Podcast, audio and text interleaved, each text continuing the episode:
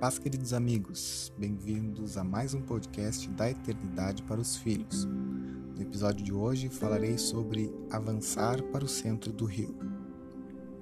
Refletindo sobre experiências vividas pelos homens de Deus, no capítulo 47 do livro de Ezequiel, as Escrituras Sagradas relatam que o profeta foi conduzido em espírito a contemplar águas que fluíam do templo Nessa ocasião, Ezequiel acompanhava um homem que levava consigo uma vara para medir a profundidade do rio que se formara.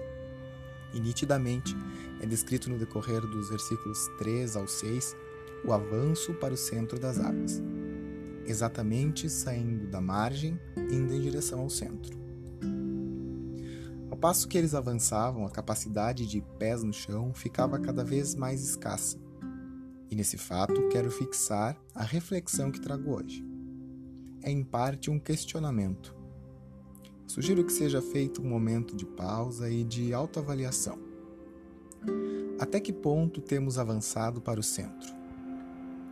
A palavra de Deus nos relata que as águas desse rio saíam do templo do Senhor. A nascente desse rio estava no lugar santo. Façamos uma rápida visita ao livro de Apocalipse para que possamos identificar estas águas capítulo 22, versículo 1 do livro das Revelações, lemos: Então o anjo me mostrou o rio da água da vida, claro como cristal, fluía do trono de Deus e do Cordeiro. Retomemos a questão. Até que ponto temos avançado para o centro? Ezequiel descreveu que ao entrar nas águas, elas cobriam seus tornozelos. Nesse ponto, ele já estava na água, mas muito perto da margem, seus pés tocavam inteiramente o chão. Em seguida, o profeta é levado a avançar um pouco mais, e nesse segundo ponto as águas alcançaram seus joelhos. Ainda havia muito a molhar. Seus pés estavam firmes, ainda estava muito próximo da beira. Foi levado um pouco mais e agora a água já cobria até a cintura. Estava mais distante da margem, estava mais próximo do centro.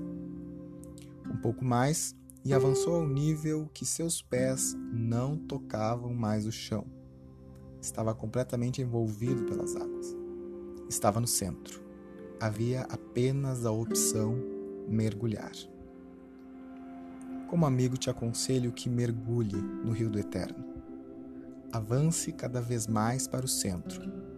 Busque cada vez mais as profundezas deste rio, pois essas águas são vida Apocalipse 22, 17. Essas águas matam a sede.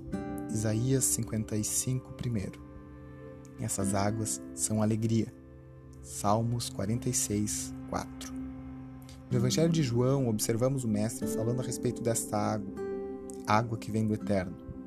A uma samaritana, Jesus oferece à mulher esta água e diz: Quem bebe desta água nunca mais terá sede, ao contrário, a água que eu lhe der se tornará uma fonte de água para jorrar para a eternidade. João 4,14. E na festa das cabanas, no último dia, Jesus chama a atenção dizendo em alta voz: Se alguém tem sede, venha a mim e beba. Quem crer em mim, como diz a Escritura, do seu interior fluirão rios de água viva. João capítulo 7, versículo 37. Até que ponto você avançou em direção ao centro? Ainda sente o chão sob seus pés? Ou já confiou o suficiente para ir aonde você não tem outra opção a não ser mergulhar? Em outras palavras, você já se entregou inteira, inteiramente ao domínio dessas águas? Ou ainda prefere ter seus pés tocando o chão? Você já permitiu ser encoberto por esse rio? Ou ainda está experimentando, apenas molhando-se na margem?